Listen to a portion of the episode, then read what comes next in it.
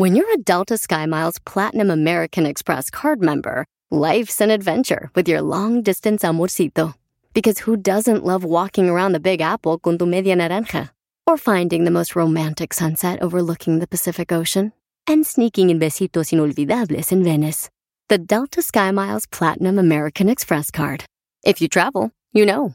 Learn more at go.amex slash you know.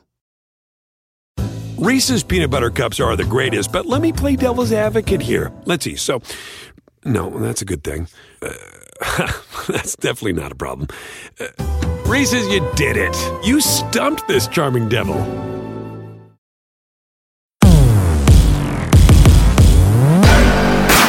Oiga, bienvenidos, bienvenidos a este programa. al gran Bienvenidos. podcast de Póngase los tenis, Rorris, como Hola, siempre. ¿Cómo estás? Muy bien, ¿y Eh, tú? Muy bien, ¿Cómo está bienvenidos a todas las personas que nos están escuchando. La primera pregunta que yo le haría a la gente, Rorris, es, ¿ya entrenó? ¿Ya entrenó? ¿Ya se puso los tenis? ¿Ya sudó? ¿Ya creó energía? ¿Ya generó entrenó dopamina, endorfina? no? ¿No, Rorris? Si no, póngaselas. Si no, póngale pausa a este podcast. Y póngase a entrenar. Póngase los tenis, escoja un video y póngase a entrenar. Que recuerde que el deporte es lo principal que uno tiene que generar al principio en su día, Rorris, para generar energía, dopamina, endorfinas. Esta sensación de satisfacción que te permite comerte el día. Así es. De- te da claridad mental y te hace sentir y arrancar de una buena manera. Claro que sí. Cuerpo sano, Rorris. Mente sana. Es así, la gente tiene cual. que entender que moverse es fundamental para generar eh, em, una estabilidad mental, Rorris, emocional, en este momento tan complicado y tan complejo, en donde la gente tiene ah, muchísima ansiedad, angustia, eh, muchísimas depresiones a nivel mundial, por muchas cosas. Si ya de por sí la vida es difícil, ahorita está más, ¿no? Claro. ¿Y cómo está. contrarresto eso? ¿Sentado en el sillón de mi casa? Por supuesto que no. ¿Viendo la tele todo el día? Claro que no. Uno contrarresta poniéndose en entrenar, movimiento. hay que Así moverse. es. Así que por favor levante las muy redondas del, del sillón y póngase a darle. Póngase los tenis y a darle. Carajo. Órale. Bueno, ya por favor, Oris, porque si no ahorita te voy a poner a hacer burpees a ti. Cállate ya, por favor. Vamos a um, recordarle que eh, Póngase los tenis es un podcast que se genera semanalmente con celebridades extraordinarias que vienen con nosotros a compartir historias, vivencias, momentos y también a través de los- sus ojos, de sus experiencias, a, a generar eh, conceptos, ideas, herramientas que le ayuden a usted a A mejorar. eh, mejorar su día a día. Y hoy, Rorris, no es la excepción. Claro que no. Hoy tenemos a un invitado espectacular. Extraordinario. Mire, antes de presentarlo, quiero decirle que los que nos conocen saben que nosotros siempre decimos que somos mexicanos de nacimiento y colombianos de corazón. Es decir, México, nuestro Colombia. corazón se divide entre México y Colombia. Somos una, somos eh, eh, unas personas que le tenemos un cariño muy especial a Colombia. Si bien es cierto que tenemos muchísima gente por todos lados del mundo, Rorris, Así es. hasta tailandeses nos Hasta siguen, Rorris. Tailandia. Hasta, Hasta la India. hasta gente en, en, en Shanghái, Rorris. ¿Te acuerdas del video ese que nos mandaron de la India? de la India. Eran como 15 hindús en su Sí. casa que gritaban, dándole. ¡Vamos, carajo! ¡Vamos, carajo! Ni entienden qué Ande, significa, pero, pero nos le gritaban y nos mandaron el video. Lo que quiere decir Sí. que eh, eh, le tenemos mucho aprecio al mundo entero. Así es. Con esto quiero decirlo para que luego no vayan a empezar que, ay, Rodrigo no nos quiere, Sí, no. que solo Colombia, solo que no sé qué. Ya sabes, ¿no? Ya sabes. Pues no. Nosotros que queremos a todo el mundo, especial, evidentemente, América Latina y Estados Unidos, que es nuestra casa, pero tenemos un sentimiento muy especial con la gente colombiana. Claro que sí. Denos chance, déjenos qué, ¿no? Claro que sí, pues déjenos. Pues déjenos, si nosotros queremos a los colombianos, pues Así es porque es. tenemos una relación con ellos de muchos años en donde nos identificamos eh, como eh, familia. Sí, Bueno, pues hoy tenemos mutuo. un colombiano Claro con nosotros, sí, claro que sí. Tenemos un Ta, colombiano que además, déjame decirte, Rorris, Ahí viene el bueno. pero tú qué vas a saber. Ahí viene lo bueno. ¿Qué vas a saber? Si no lo invento. Mira, Rorris, voy a hablar de comida, pero, pero tú con problemas sabes puro hacerte atún. un par de huevos. Puro atún. Atún, tú te abres Atún latas de atún y comes. O sea, ¿qué vas a saber de comida Bueno, pues a- al nivel de nuestro invitado? Ay, caray, no, eso sí no. Está cañón, ¿no? Está cañón. Sí, definitivamente no. Mire, hoy estamos, se podría decir, de manteles largos. De es que, manteles ¿no? largos. Es en un restaurante como el que él tiene, Así de es. muchos que él tiene, esos manteles largos, Tal ¿no? cual. Bonito Tal ese cual. restaurante.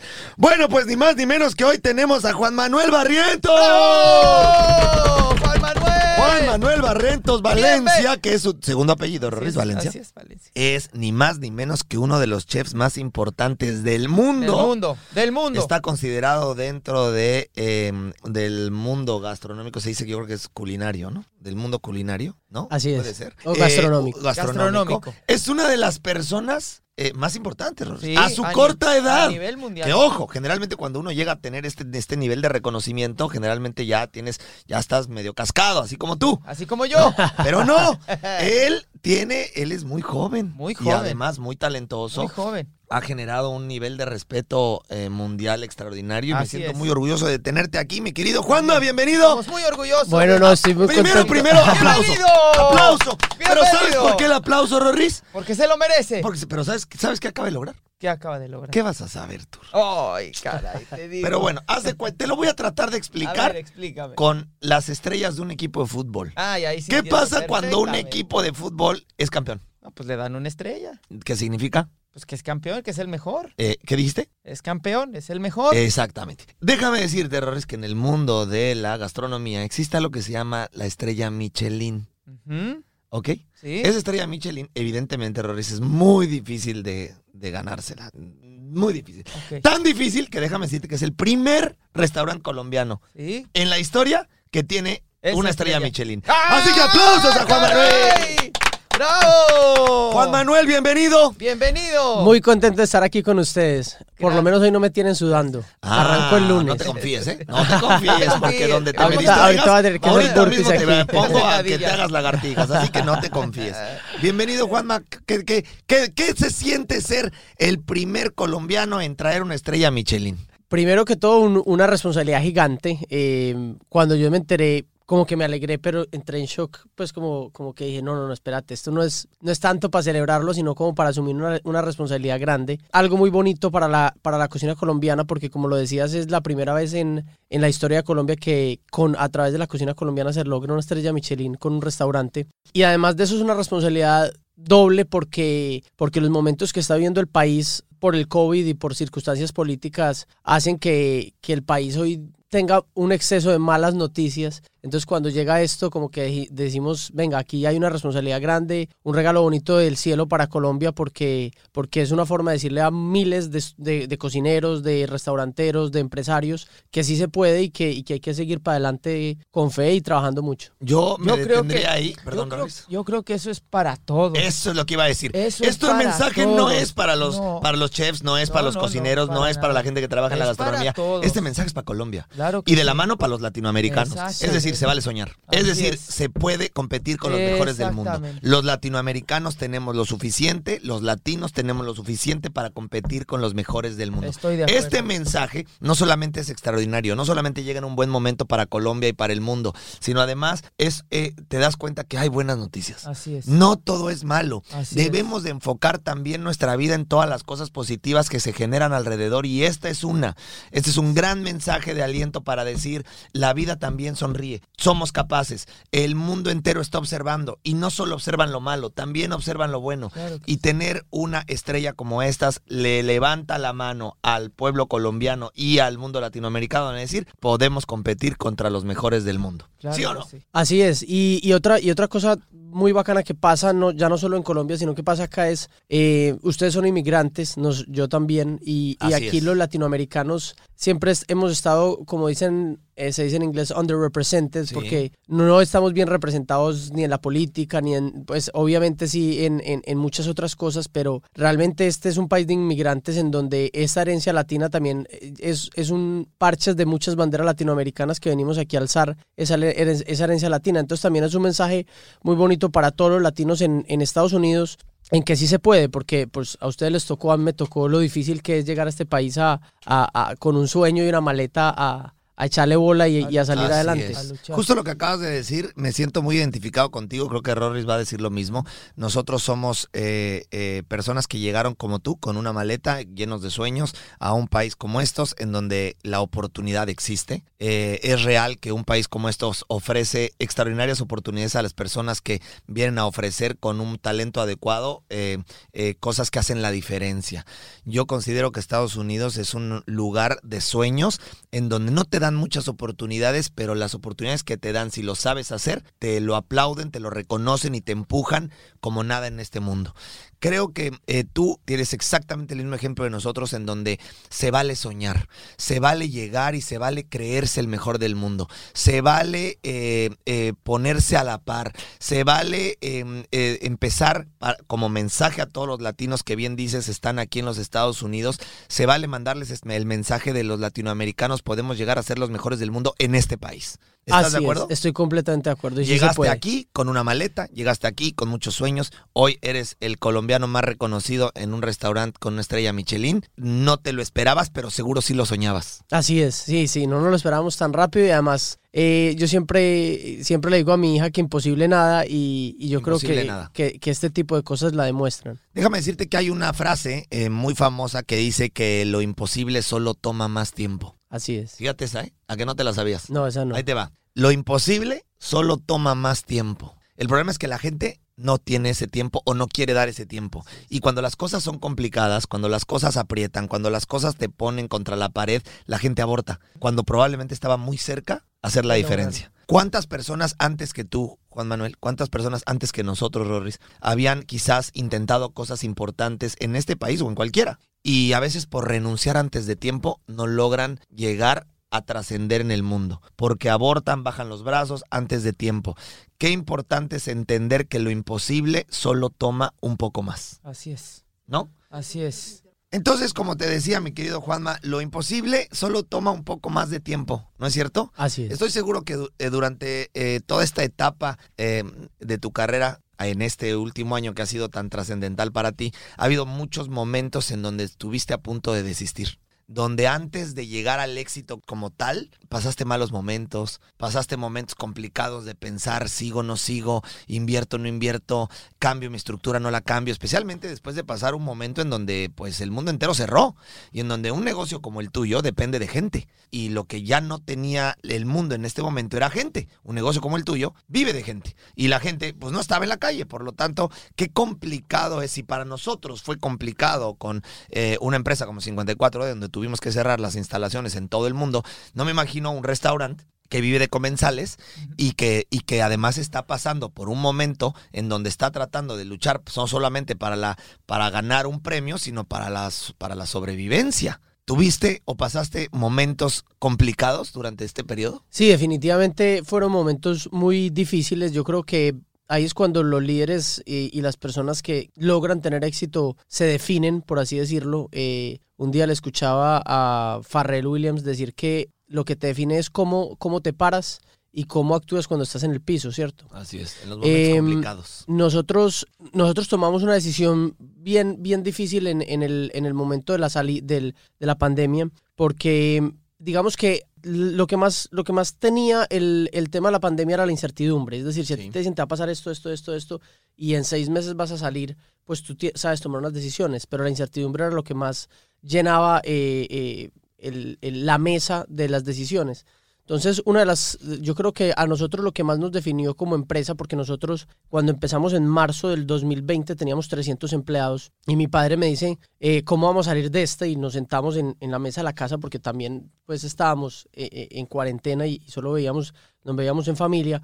Yo le dije, yo creo que la mejor forma que nosotros vamos a sobrevivir es creciendo. Y él me decía, pero, pero espérate, estamos hablando no solo de que vamos a decrecer, porque vamos a despedir empleados, porque vamos a perder dinero, sino que te estoy diciendo que de pronto se muere la empresa. ¿Vos de qué estás hablando? Y yo le dije, no, venga, hagamos un plan, vista un año, em, donde en un año crezcamos. Yo soy muy curioso y me gusta investigar y leer mucha cosa y yo primero venía observando con un poco más de detenimiento cómo estaba reaccionando el virus en China, porque nosotros teníamos tres meses adelante del primer caso en China, el primer caso en Colombia. Entonces, digamos que eso nos daba como una, una especie de, de espejismo de, o, de, o de bola mágica en decir esto puede pasar. Obviamente, Latinoamérica y, en, y Colombia no es la excepción, es un país más pobre. Entonces, digamos que íbamos a reaccionar un poco distinto y hoy lo vemos. Pero yo empiezo a ver que esto empieza a durar tres meses y que después de tres meses se empiezan a extender. Entonces yo dije, si nosotros, si esto fuera muy grave y durara seis meses, eh, ¿qué hacemos? Entonces yo le dije a mi padre, venga, dividamos en, en cuatro cuartos nuestras, nues- el próximo año, pues por quarters, y propongámonos estar más grandes que hoy el próximo marzo. Y devolvámonos. Yo, yo tengo un libro que se llama La receta del éxito y yo ahí explico cómo, cómo uno mapear los sueños y empezamos a ver cómo en el cuarto cuarto, o sea, en enero, marzo del 2021 teníamos que tener un crecimiento muy exponencial, cómo entre septiembre y diciembre deberíamos tener un- una reincorporación de las personas que teníamos y cómo evidentemente en, en marzo, junio, julio y después agosto, septiembre y mediados de octubre, que ya vamos saliendo, teníamos que tener una reducción y luego eh, eh, subir. Entonces, cuando hicimos ese plan al revés, nos dimos cuenta que teníamos una hoja de ruta y yo siempre he creído que la gente cree o dice que lo complejo y lo difícil son sinónimos. Quizá yo, yo quizás soy un poco romántico o me gusta analizar un poco más las cosas, pero yo creo que hay cosas difíciles y hay cosas complejas. Si yo te digo eh, a ti que estás aprendiendo a manejar, que vayas manejando de aquí a la playa y tienes, apenas sacaste tu licencia, eso es algo complejo porque tienes que hacer muchas tareas que ya sabes hacer, pero vas a llegar. Si yo te digo alza una pesa de 200 kilos y tú nunca has entrenado, es algo difícil. Es una sola tarea, pero es difícil. Entonces hay cosas complejas y cosas difíciles. Entonces cuando tú planeas y planeas al revés, em- te encuentras que esto, lo que nosotros teníamos, o el mapa, que era una hoja de ruta a la cual podríamos estar yendo a un precipicio, pero por lo menos sabíamos para dónde íbamos, era algo complejo y que había que tomar una serie de, de- de decisiones o acciones que eran en su momento difíciles. Y ahí viene otra cosa que, que- que yo siempre he tenido o, o siempre me ha caracterizado, y es algo que se llama la macropaciencia y la microvelocidad. Para mí uno en los negocios tiene que tener un plan, o en los sueños tiene que tener un plan muy grande, y con ese plan tenerlo supremamente claro en dónde está el norte, cuál es ese foco, y tener una macro paciencia, una gran paciencia. Y luego cuando haces ese plan, ese plan te dicta miles de tareas, miles de años de trabajo, miles de repeticiones, de push-ups, de madrugadas a ir a trabajar, de, de canciones si eres un cantante, de escribir. Pero eso, esas acciones, entre más rápido, con excelencia, ejecutes cada una de esas acciones, vas a llegar a esa meta. Entonces uno tiene que en la vida, en mi opinión, tener macro paciencia y micro velocidad. Entonces ya para terminarte un poco la historia, eso nos da una, una hoja de ruta en cómo vamos a actuar y nosotros nos damos cuenta de que teníamos, por así decirlo, gasolina eh, económica, es decir, teníamos caja para tres meses de sobrevivir. Entonces yo le dije a mi padre, si nosotros en tres meses vamos a estar quebrados, eh, por- porque tenemos X cantidad de plata y en, el tercer- en ese tercer mes, de acuerdo a los flujos, vamos a estar quebrados, ¿qué pasa si tuviéramos dos tercios de ese, de ese capital? Y me dice, no, pues nos quebramos en dos meses. Entonces yo le dije, listo, entonces hagamos una cosa. Actuemos como si solo tuviéramos un, un, un, un, cuarto. un tercio Un tercio. y luego el segundo tercio lo tratamos de dilatar en reducir el personal que teníamos, en reducir los gastos y poner a hibernar la compañía para garantizar con el tercer tercio la salida. Entonces nosotros guardamos caja y fue supremamente difícil y apostándole a volver a emplear a la gente. Entonces eh, era una decisión ahí sí muy compleja y muy difícil porque teníamos que despedir gente teniendo salarios para pagarle Claro. pero a lo que le estábamos apostando era que era mejor despedir a esas personas con un salario men- un mes menos de salario y darle y poder tener en septiembre una salida de, de tener gasolina para volver a prender la máquina y de emplearlos para el resto de, de, pues a término indefinido que pues que así funcionan las empresas que es que quemarnos en el tercer mes pero eso era muy difícil y era muy impolítica era no era políticamente correcto. Correcto. entonces lo que hicimos fue adicional a eso tenemos una fundación y lo que hicimos fue hacer un, una- un programa de flujo, de, de unos flujos de caja para mantener unos mínimos vitales para que la gente mercara. Y además de eso, compramos como 40 toneladas de víveres, arroz, garbanzo, panela, frijol. Y lo que, y lo que teníamos era tres personas o cuatro armando mercados todos los días, cada uno en, como en lugares distintos de, de unas bodegas. Y todos los empleados que necesitaban pudieran ir a reclamar mercado, además de recibir el mínimo vital. Y de esa manera, digamos que amortizamos un poquito esa decisión que no era políticamente correcta en ese momento, pero que resultó generando empleabilidad en septiembre, porque en septiembre cuando las, el resto de las empresas habían despedido a la gente y se habían quebrado en el tercer, en el cuarto, en el quinto mes y no habían logrado volver a salir, no tenían cómo volver a emplear a la gente. Entonces nosotros ahí salimos con esa caja que teníamos o con, con ese flujo de caja que teníamos, eh, reempleamos la gente y empezamos ese crecimiento y hoy tenemos, ya casi vamos a llegar a 400 empleados. Es decir, Eh, a marzo del 2021 teníamos 50 empleados más y este año esperamos terminar con casi 500 empleados. Entonces yo creo que fue una apuesta muy difícil y fue lo que nos ayudó a sobrevivir. Bueno, eh, pues definitivamente creo que tenemos muchísimo de qué platicar de acuerdo a lo que acabo de, de- escuchar, Riz, pero quisiera empezar eh, diciéndote que em, tus primeros, en tus primeros comentarios dijiste soy alguien muy curioso. Sí. Y, y quiero decirte que en uno de los libros que leí hace poco decía justamente que quien tiene curiosidad no tiene miedo al futuro, porque se abre de modo natural a las ideas nuevas, al cambio y a la innovación. ¿Qué te parece, Rorris? Extraordinario. Va de nuevo, para el que no lo haya escuchado. Quien tiene curiosidad no tiene miedo al futuro porque se abre de modo natural a todas las ideas, al cambio y a la innovación. No me parece extraño entonces que él, siendo de esta manera tan curioso, estuviera buscando opciones para crearse nuevas ideas, nuevas alternativas y nueva manera de generar una nueva oportunidad para su empresa en un momento tan complicado. De ahí también me agarró para decirte algo. Tú dijiste algo que es importantísimo en donde la gente tiene que escucharnos y te tiene que dejar algo de valor lo que acabas de decir para ellos en su vida diaria. Y es, uno no llega a ningún lugar sin un mapa de ruta. Así es. Acabas de decir algo que para mí es importantísimo. ¿Sabes cuántas personas pasan su vida completa sin nunca haber planeado nada? Siempre prendiendo el coche y caminando sin destino, sin rumbo. ¿Y, y qué pasa, Rorris, si tú te subes a tu coche, aunque estés muy motivado, tengas muchas ganas de, de viajar o de... Te subes a tu coche y no sabes a dónde vas? Te pierdes. Exactamente. Supongamos algo. Estás muy motivado, tienes muchas ganas de viajar y de repente llegas al aeropuerto, mi querido Juanma, llegas al aeropuerto y dices, estoy muy motivado, quiero viajar. Bueno, ok, ¿a dónde va? No tengo ni idea.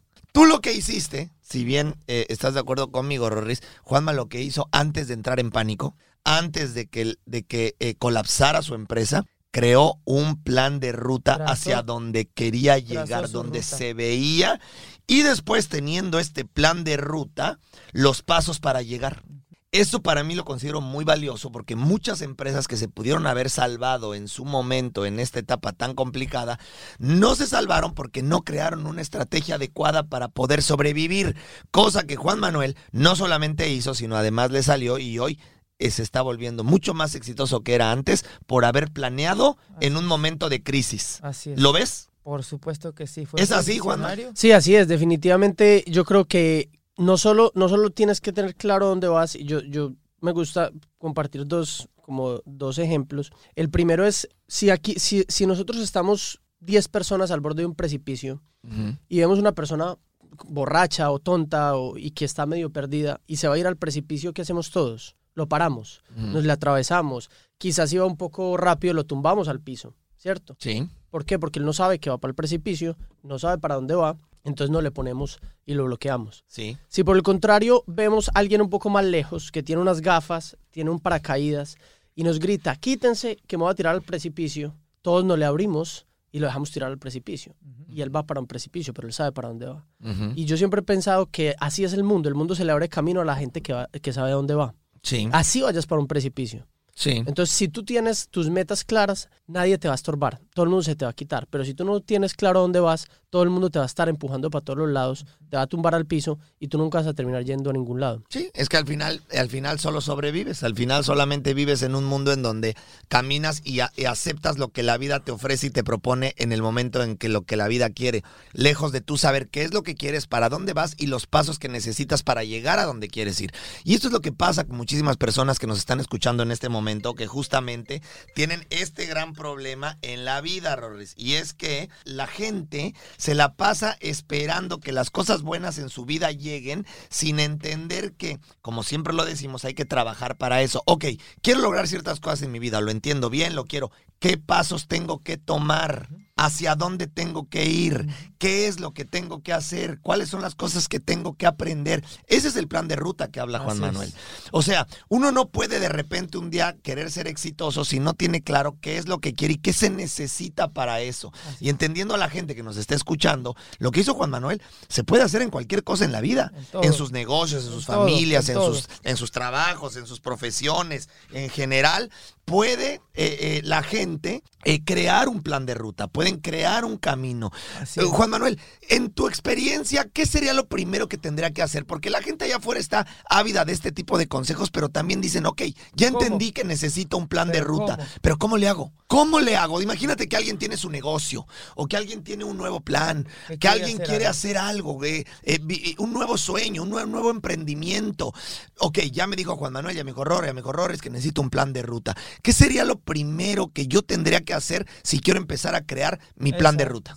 A ver, yo creo que uno, definir las pasiones, definir qué es lo que realmente te mueve y marcarlo como un gran sueño. Em, yo creo que el principal problema de la gente es que sueña realista y vive de una manera irrealista. ¿Por qué? Porque parece como atontado todo el día y tiene sueños reales. Yo creo que los sueños tienen que ser irreales y uno los tiene que saber aterrizar. ¿Y a dónde voy con esto? Cuando, cuando tú vas aquí en las autopistas, por ejemplo, yo creo que los sueños son como esas torres de radio que tienen un montón de tensores que nunca se te pierden. ¿Si has visto las torres altas? Sí, También, también, hay, también hay luces en la vía, ¿cierto? sí. Y la mayoría de la gente mantiene esas luces en la vía. Entonces tú un día, y voy a poner el ejemplo por ejemplo, con un carro, tú, tú estás joven y alguien te dice, tú quieres tener un carro, entonces tú dices, ah, yo quiero tener un Ferrari, que hazte cuenta que es esa torre grande. Sí. Lo primero que te hace la sociedad es que te dice, sea realista, Ujú. sueñe con otra marca, vamos a decir un, un carro más barato, un Toyota. Toyota. Entonces tú dices, eh, entonces te empiezan a decir, sueña con un Toyota. Entonces quizás ese Toyota sea ese faro. Cada que sale un Toyota distinto y otras marcas, tú estás viendo un montón de destellos en la autopista y terminas perdiéndote por cualquier barrio de Miami o de cualquier ciudad donde estés y terminas tonto, perdido entre barrios buscando sueños pequeños. Si tú tienes esa, esa, esa torre alta, a ti nunca se te va a perder. Tú te puedes desviar, te puedes salir por el exit que no es, te puedes pasar en la autopista, pero tú siempre vas a tener un sueño tan grande que nunca se te va a perder. Entonces yo siempre creo que los sueños tienen que parecer imposibles, te tienen que asustar. ¿Por qué? Porque la única forma de lograr los sueños es que tú digas, vale la pena mi vida dedicarla a hacer ese sueño. ¿Qué opina Rorris? Soñar en grande es una motivación perfecta para, para estar ahí. Y, y me parece un principio también para lograr las cosas. Y un principio perfecto. Cuando no tienes ni idea hacia dónde vas, cuando no tienes rumbo, cuando no tienes ruta, el inicio perfecto para hacer tu, tu ruta, para trazar tu ruta, es empezar por, por eso, por un sueño. Esa es la, Así la es. letra, el número uno. Y lo que más me gusta es eh, de lo que acabas de decir, Juanma, es que hay que pensar en ese sueño gigante, Gigante, enorme, te no asuste. tenerle miedo, que te asuste. Porque a veces decimos, no, ese sueño no es imposible. Mejor un sueño más chiquito. Momento, tenemos que ir a un corte comercial y regresamos. eBay Motors es tu socio seguro. Con trabajo, piezas nuevas y mucha pasión, transformaste una carrocería oxidada con 100.000 millas en un vehículo totalmente único. Juegos de frenos, faros, lo que necesites, eBay Motors lo tiene. Con Guaranteed Fee de eBay, te aseguras que la pieza le quede a tu carro a la primera o se te devuelve tu dinero. Y a estos precios, quemas llantas y no dinero. Mantén vivo ese espíritu de Ride or Die, baby, en eBay Motors. ebaymotors.com. Solo para artículos elegibles se aplican restricciones. Reese's peanut butter cups are the greatest, but let me play devil's advocate here. Let's see. So, no, that's a good thing. Uh, that's definitely not a problem. Uh, Reese's, you did it. You stumped this charming devil. Puedes hacer dinero de manera difícil, como degustador de salsas picantes, o cortacocos, o ahorrar dinero de manera fácil con Xfinity Mobile. Entérate cómo clientes actuales pueden obtener una línea de un límite intro gratis por un año al comprar una línea de un límite. Ve a es.xfinitymobile.com. Oferta de línea o límite gratis termina el 21 de marzo. Aplican restricciones. Xfinity Mobile requiere Xfinity Internet. Velocidades reducidas tras 20 GB de uso por línea. El límite de datos puede variar. When it comes to listing your home for sale, everyone and their mom has advice. Oh, honey, who's gonna wanna buy this place? On a cul de sac? It's literally a dead end. But for professional advice, a REMAX agent actually knows best. Let's start with a neighborhood analysis. I've been seeing lots of buyers looking to move here. REMAX is the most trusted name in real estate. Visit REMAX.com or download the REMAX app to find the right agent. The right agent can lead the way. Based on 2022 BrandSpark American Trust Study. Each office independently owned and operated.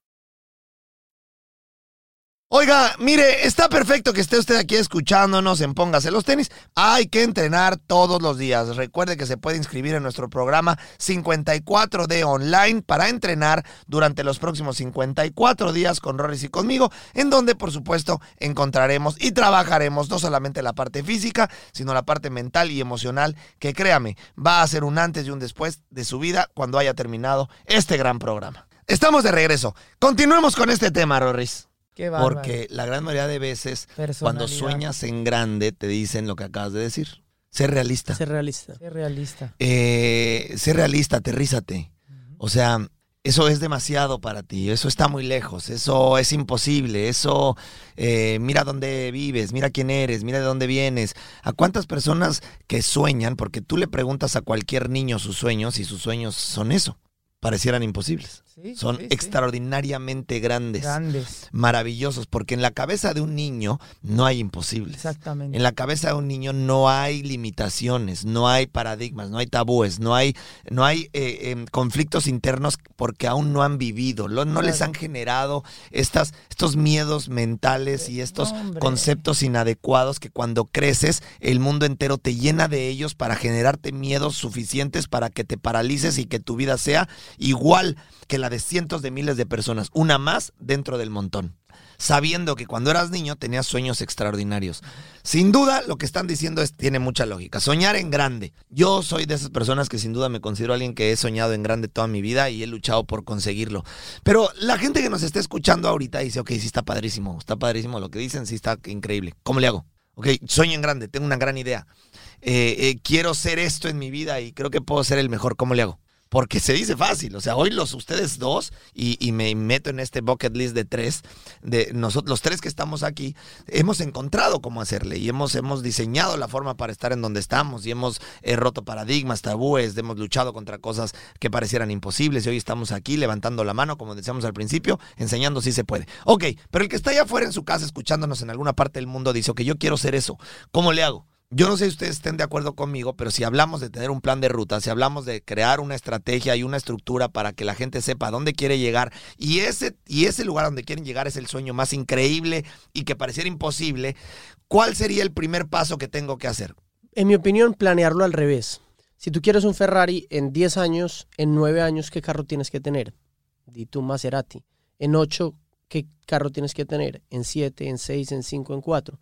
Una vez generas esas tareas que tienes que hacer, que son complejas, que era la que- lo que hablaba, puede que lo que tú tengas que hacer en este momento es dar la cuota inicial de una moto y irte de vacaciones. Sí. ¿cierto? Porque si hoy, tú, eh, no sé, tienes eh, mil dólares y tú dices yo quiero un Ferrari, pero con mil dólares no haces nada y de pronto ni siquiera compras un, un- un Toyota, entonces dices, ah, me lo voy a gastar en, en un televisor nuevo, en el iPhone nuevo, o en una moto, eh, o, en un, o en un viaje. No voy, Sí. a, no, no voy a invertir en, en- en- ahorrar. Entonces, Sí.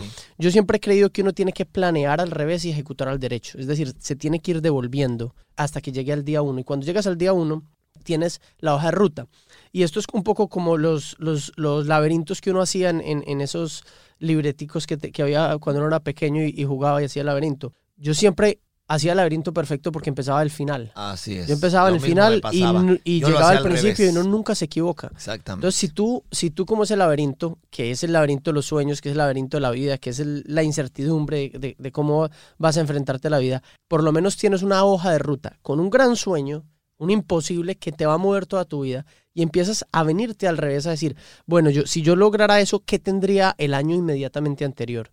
Es decir, si yo quiero una casa en, aquí en el agua, antes tengo que tener una casa que de pronto quizá no tenga agua. Porque aquí pagas, para el agua tienes que pagar como casi que el doble, porque es como si estuvieras comprando la casa del vecino, pero hacia el mar. Sí. Eh, luego tienes que tener una casa, antes tienes que tener un departamento, antes tienes que pagar una renta, antes tienes que tener un trabajo y vivir acá. Entonces, si, tú, si tu sueño es venirte a vivir a Miami y tener una casa en el agua, tienes que tener una hoja de ruta, no puedes llegar del, del 1 al, al, Al al, 10. al 10, porque eso te va, lo que va a mostrar en ti es que tienes impaciencia. Acuérdate que ahorita hablábamos de la macropaciencia. Entonces, si tú tienes el sueño grande, la macropaciencia, la microvelocidad para ejecutar esas tareas y ya tienes esa hoja de ruta que la planeaste al revés, por ahí tienes un muy buen chance de empezar a andar y evidentemente yo creo que ustedes lo saben igual que yo, la disciplina. Porque el componente de la disciplina en cualquier cosa es vital. Si uno no tiene disciplina, no, no logra nada. De acuerdo, me gusta lo que dices y, y- y- y sin duda creo que es una buena estrategia. Y después yo le sumaría algo que no sé, si yo creo que ustedes van a estar de acuerdo conmigo.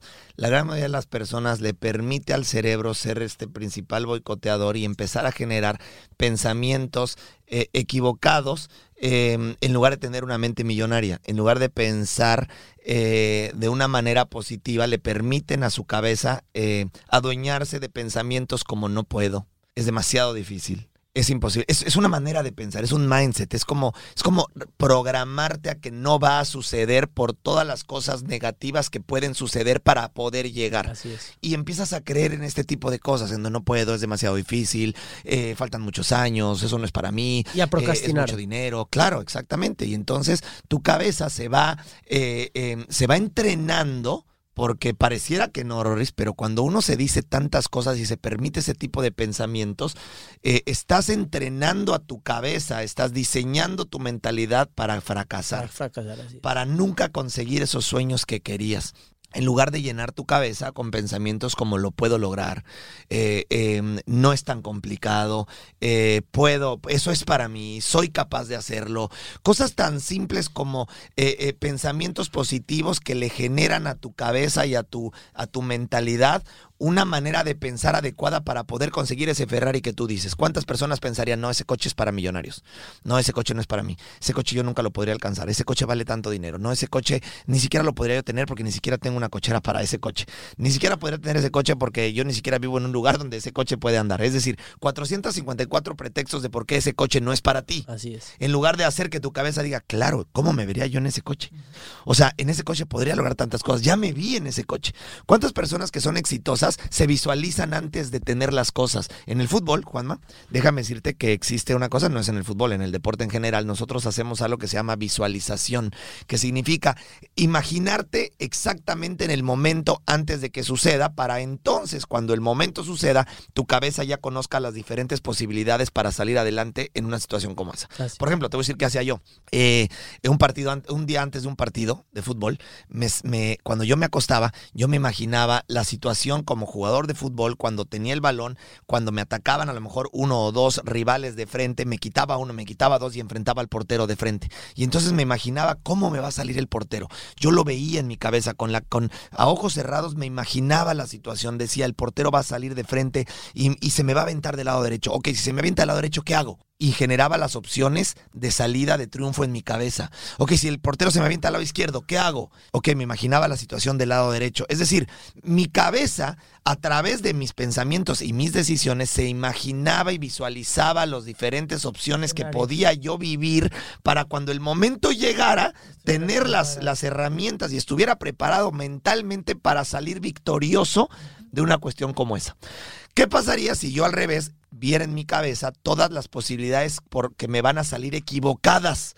En el momento en que te enfrentas a una situación como esa, vas a equivocarte. Es exactamente lo mismo. Visualizar y mandarle los mensajes a tu cabeza de que no puedes lograr este tipo de situaciones, cómo generar dinero, cómo ser exitoso, cómo tener tu propio negocio, cómo buscar el coche que quieres, cómo triunfar en la carrera que te propones, cómo salir de tu país y poder ser, eh, tener una estrella Michelin. O sea, todo este tipo de cosas en lugar de que te asusten porque las ves imposibles y que tu cabeza reconozca como que no eres apto para esto, yo estoy seguro que con lo que está diciendo Juan Manuel y para la gente que nos está escuchando, nosotros tenemos que visualizar y entenderle y hacerle ver a mi cabeza que somos capaces Sí y que sí se puede, que soy capaz de lograr cualquier cosa que me proponga y que ese Ferrari es para mí y que solamente es una cuestión de tiempo, de paciencia, como bien lo dices, de planeación y también de ejecución.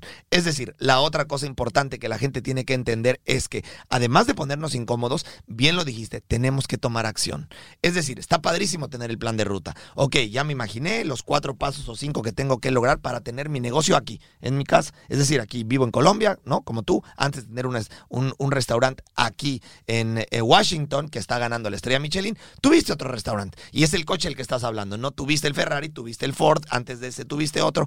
Antes de llegar a tener el restaurante que tienes aquí, que es ganador, tuviste otros restaurantes. ¿Es cierto? Así es. Tuviste el tuyo en Colombia, que a lo mejor no requería los mismos pasos que el de Washington, que ganó la estrella Michelin, pero también tenía muchísimos pasos para llegar y abrir tu propio restaurante en Colombia. Entonces, aterrizaste tus ideas y lo que hiciste fue algo que pudieras obtener, si bien siempre tuviste ese gran sueño, algo que pudieras también lograr en corto plazo y mediano plazo, que pudieras sentir que estás avanzando, que estás logrando objetivos. Por lo tanto, creo que dentro de esta de este plan de ruta que tenemos que recomendarle a la gente, tenemos que hacerle ver que también tienen que ponerse metas. Si bien el sueño es grande, si bien el sueño es importante y el sueño tiene que ser gigantesco, perdón, metas que puedan alcanzar. Rápidas. Claro, porque si tú alcanzas una meta en corto periodo, tu motivación sigue constante y sigue constante. Porque también si se ponen metas muy difíciles de lograr y en corto tiempo no ven que las cosas están sucediendo, pues evidentemente te desmotivas, te desmotivas desistes y abandonas. Así es. Eh, yo creo que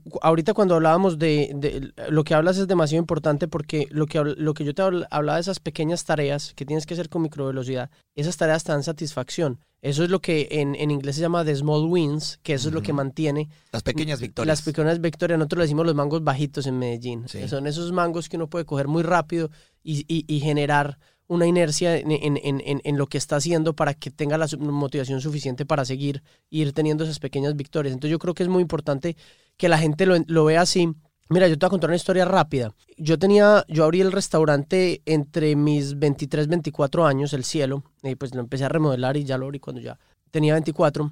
Cuando yo tenía 26, y que ya teníamos la fundación, la fundación del Cielo, eh, a, mí me dan un reconocimiento en Hawái y me invitan a un, entrenamiento de no violencia.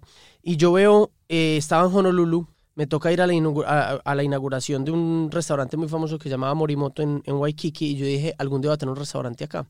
Apenas tenía el cielo Medellín.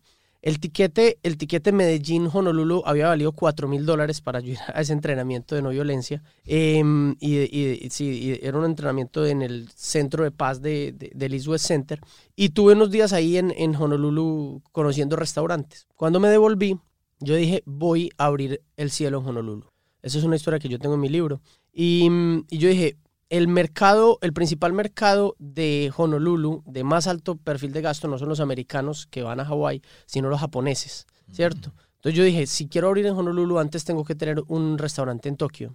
Si tengo que tener un restaurante en Tokio, antes debo tenerlo en Shanghái y antes en Singapur. Si antes de Singapur lo tengo que tener en quizás Medio Oriente y antes de ir a Medio Oriente debería ir a Londres, que es como la capital del, del occidente europeo, pues de, de, este, de ese lado del, del charco, ¿cierto? Como el Nueva York de, ese lado. Antes de Nueva York lo tengo que tener en Nueva, eh, antes de Londres lo tengo que tener en Nueva York, antes de Nueva York lo tengo que tener en Washington, antes lo tengo que tener en Miami y antes lo tengo que tener en Bogotá.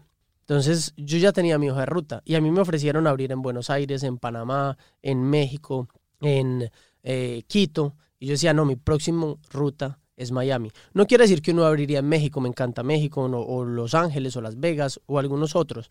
Al árbol le van creciendo ramas, pero no quiere decir que no vaya a dejar de, subir. Entonces yo siempre tuve mi hoja de ruta y cuando yo a los 26 años le conté a un par de personas, incluido mi papá, me dijo, estás loco, pero yo te apoyo. Y mi padre siempre, siempre ha estado ahí y yo creo que parte del, éxito es la familia y cómo lo apoyaron a uno, no, no necesariamente la, la, familia de sangre. En el caso mío sí es, sí, es, sí es mi familia, pero uno a veces encuentra personas con las que comparte sueños y se vuelven sus hermanos y esos hermanos son los con los que uno va, hermanos de sueños y, y son los que va eh, creando eh, eh, esos imposibles. Entonces, em, yo le digo a la gente, o sea, la gente dice, ¿usted cómo llegó a Washington? yo le digo, no, es que para mí Washington así como superar la pandemia era un pedacito del plan, del plan grande del año para salir grandes, para mí Washington es one stop to Hawaii, ¿cierto? Y, le voy a dar la vuelta por el otro lado, porque ese es, e, ese es, y eso lo tengo claro desde que tengo 26 años, a dos años de que había abierto el cielo y ni siquiera había, ni siquiera tenía el cielo Bogotá. Pues con lo que acabas de decir, hágale. ¿No? Póngase los tenis. es justamente lo mismo, ¿no? La gente se la pasa pensando, ¿cómo le haré? ¿Cómo le haré? Pues ¿cómo le haré? Pues ¿cómo le haré? Pues hágale. Hágale. Acaba de decir Juanma algo muy cierto y el hágale es el póngase los tenis colombiano. Hágale y deje de llorar y deje de andar eh, eh, buscando em, que alguien más lo ayude, que, que alguien más venga y le dé sus oportunidades. Hágale, hombre. ¿Qué tiene usted? ¿Tiene ganas de, de, abrir un negocio de algún tipo? Hágale. Sí, sueñen grande, imagínese su negocio en, en Times Square, imagínese su negocio gigantesco, pero por ahorita ábralo donde lo quiere abrir. Y una vez que lo tenga abierto, como bien lo dijo Juan Manuel también en esta plática, Rorris, eh, eh, apasionese por lo que hace no quiera tener un negocio nada más por copiar a Juan Manuel o a los o- o nada más un negocio porque al de enfrente le va bien. Eh, eso nunca funciona, nunca funciona copiar el éxito a los demás. El éxito se genera cuando una persona es auténtica y trabaja en algo que le apasiona. Y al trabajar en algo que te apasiona, eh, lo que logras es evidentemente crear grandeza, Rorris. Es imposible crear grandeza cuando alguien trabaja en algo que no le apasiona tanto como respirar. Eh, eh, porque la única manera de desear este éxito que te consume es cuando verdaderamente lo que haces te llena, que ni siquiera piensas en dormir, que ni siquiera piensas en descansar, que las vacaciones para ti no son un objetivo, ni siquiera pasan por tu cabeza. Los que somos exitosos hemos deseado el éxito eh, más allá de comer, respirar, vacacionar. Para nosotros eh, el ansiar esto que hemos logrado ha sido eh, tan importante como respirar cuando sumerges la cabeza en el agua. Y concretando, porque creo que qué interesante ha sido esta plática, Muy, ¿no, Doris? muy. Muy productiva, creo que a la gente le, le debe dejar muchísimo todo lo que estamos platicando hoy. Eh, eh, concretando todos los puntos que hemos hablado en este momento, el primero sin duda, eh, empiezo con, es importante tener un plan de ruta. Es importante generar una estrategia para saber a dónde vas. ¿Es cierto? Es, uno de- es el tema más importante el día de hoy. Así que a todos los que nos están escuchando, eh, haga su plan de ruta. Y lo invito a que, eh, a que se dé un tiempo, dése una hora en su casa, en un momento que usted esté tranquilo, sin hijos, sin nada, sin presiones, apague su teléfono, siéntese y póngase a pensar, ¿qué quiero lograr? ¿Qué quiero hacer? Escríbanlo. ¿Saben ustedes que eh, hay un libro que dice que lo que no está escrito no existe? Así lo piensan varias personas que son líderes en desarrollo personal. Lo que no está escrito no existe, no está decretado.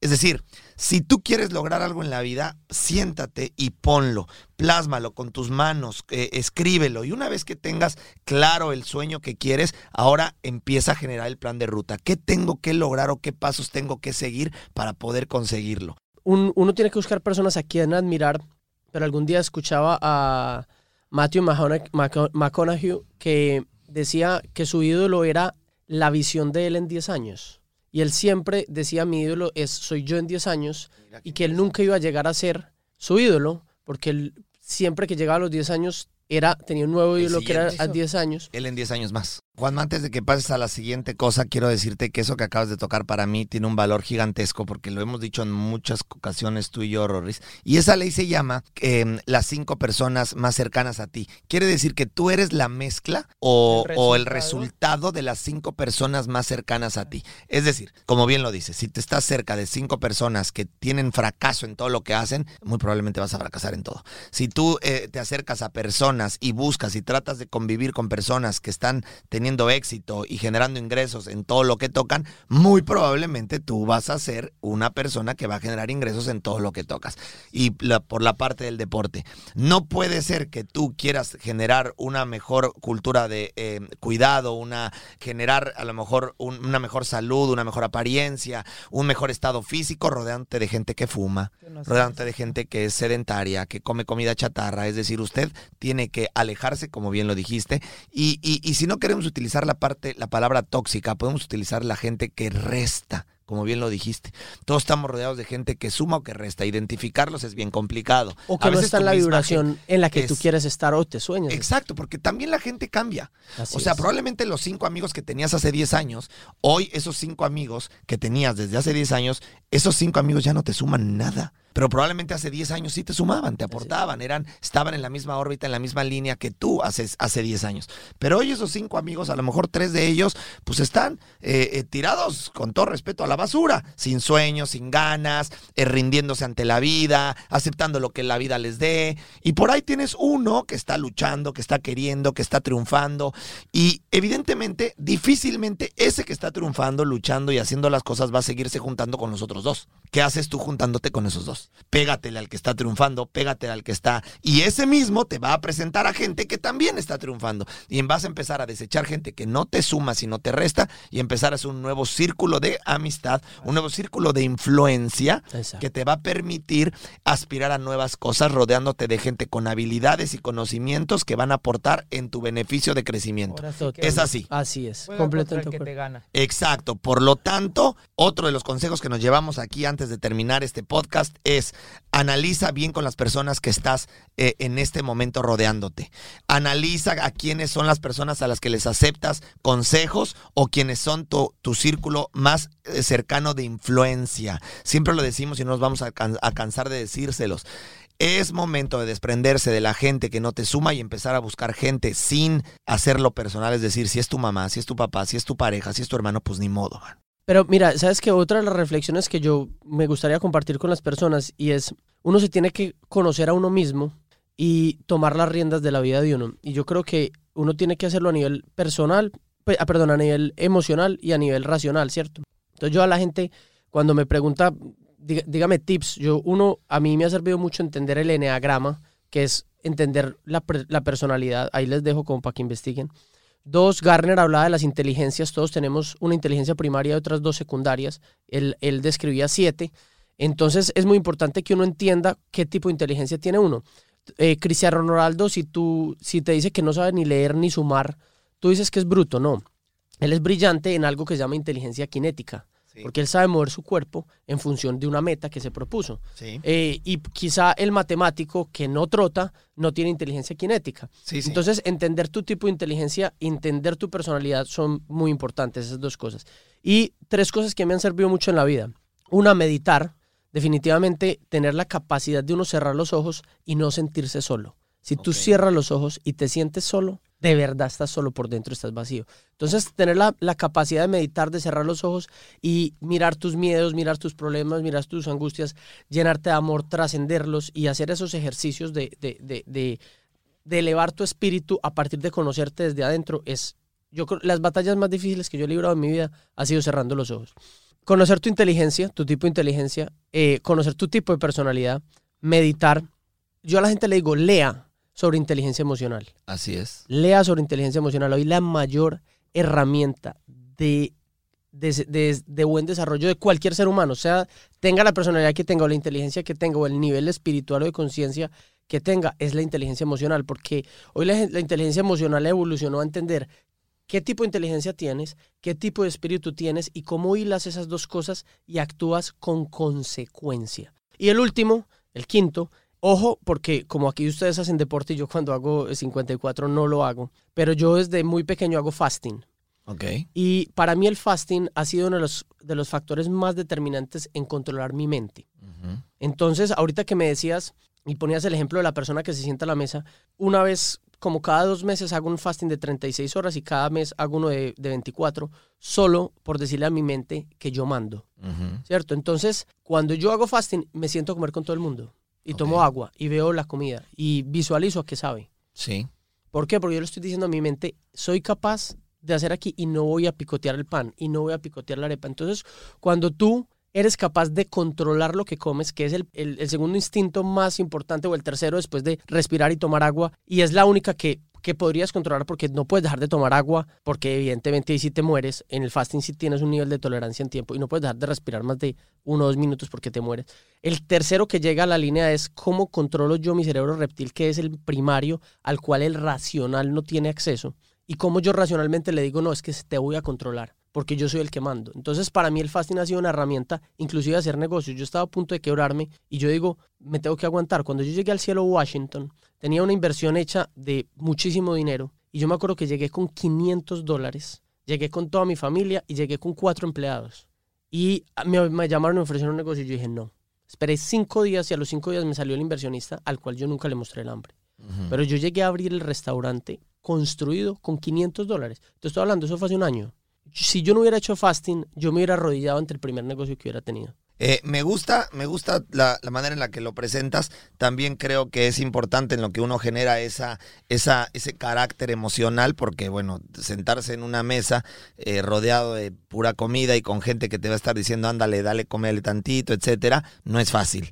Eh, pero sin duda, cuando tú logras manejar tu cerebro a ese nivel y tener un control mental y emocional a ese nivel, pues evidentemente logras cosas como las que tú has Sí, porque yo lo- me refiero con él a, a- me refiero al fasting como un control Sí, claro, de tu como- mente y tu claro, espíritu, no como una dieta. claro, no, por como una dieta. Eso es- es- le- eh, pero al final es un control mental y, y que estás eh, mandándole las órdenes a tu cerebro y a tus deseos de que el que manda eres tú. Así es. Eh, entendiendo eso y el mensaje para la gente que también está escuchando, en el proceso y en el camino a tener ese control mental y emocional que te permita eh, tomar las decisiones de tus acciones, si eres débil de carácter o débil de emociones, pues no vayas cuando no puedes. ¿Estamos? Estamos. Bueno, pues eh, nos vamos, mi queridísimo Juanma. Creo que podríamos quedarnos a otra No, hora, sí, sí. ¿no? Tenemos, tenemos, son- creo que nos identificamos Mucho contigo, eh, muchísimo valor en todo lo que acabas de decir. Eh, no me extraña que seas tan exitoso, Juanma.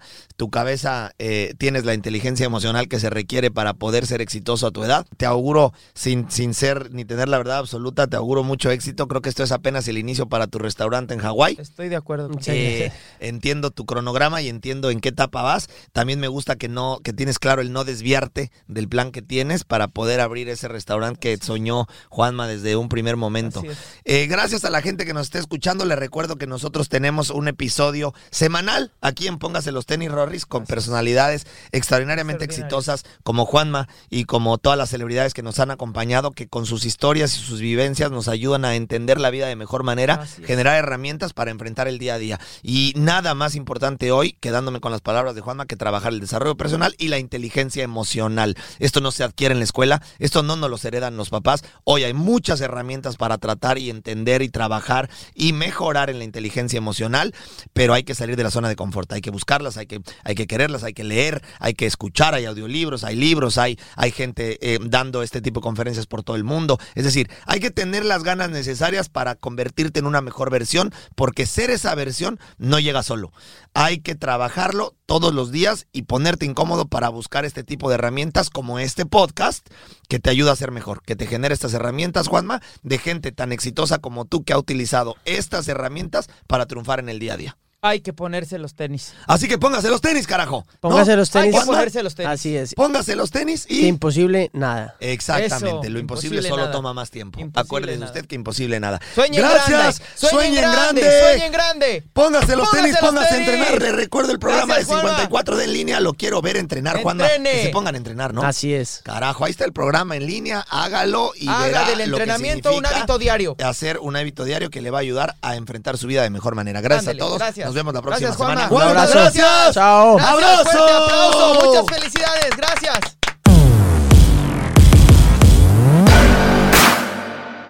Reese's peanut butter cups are the greatest, but let me play devil's advocate here. Let's see. So, no, that's a good thing.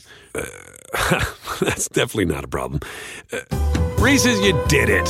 You stumped this charming devil. Puedes hacer dinero de manera difícil, como degustador de salsas picantes, o cortacocos, o ahorrar dinero de manera fácil con Xfinity Mobile. Entérate cómo clientes actuales pueden obtener una línea de un límite intro gratis por un año al comprar una línea de un límite. Ve a es.xfinitymobile.com. Oferta de línea o límite gratis termina el 21 de marzo. Aplican restricciones. Xfinity Mobile requiere Xfinity Internet. Velocidades reducidas tras 20 GB de uso por línea. El límite de datos puede variar.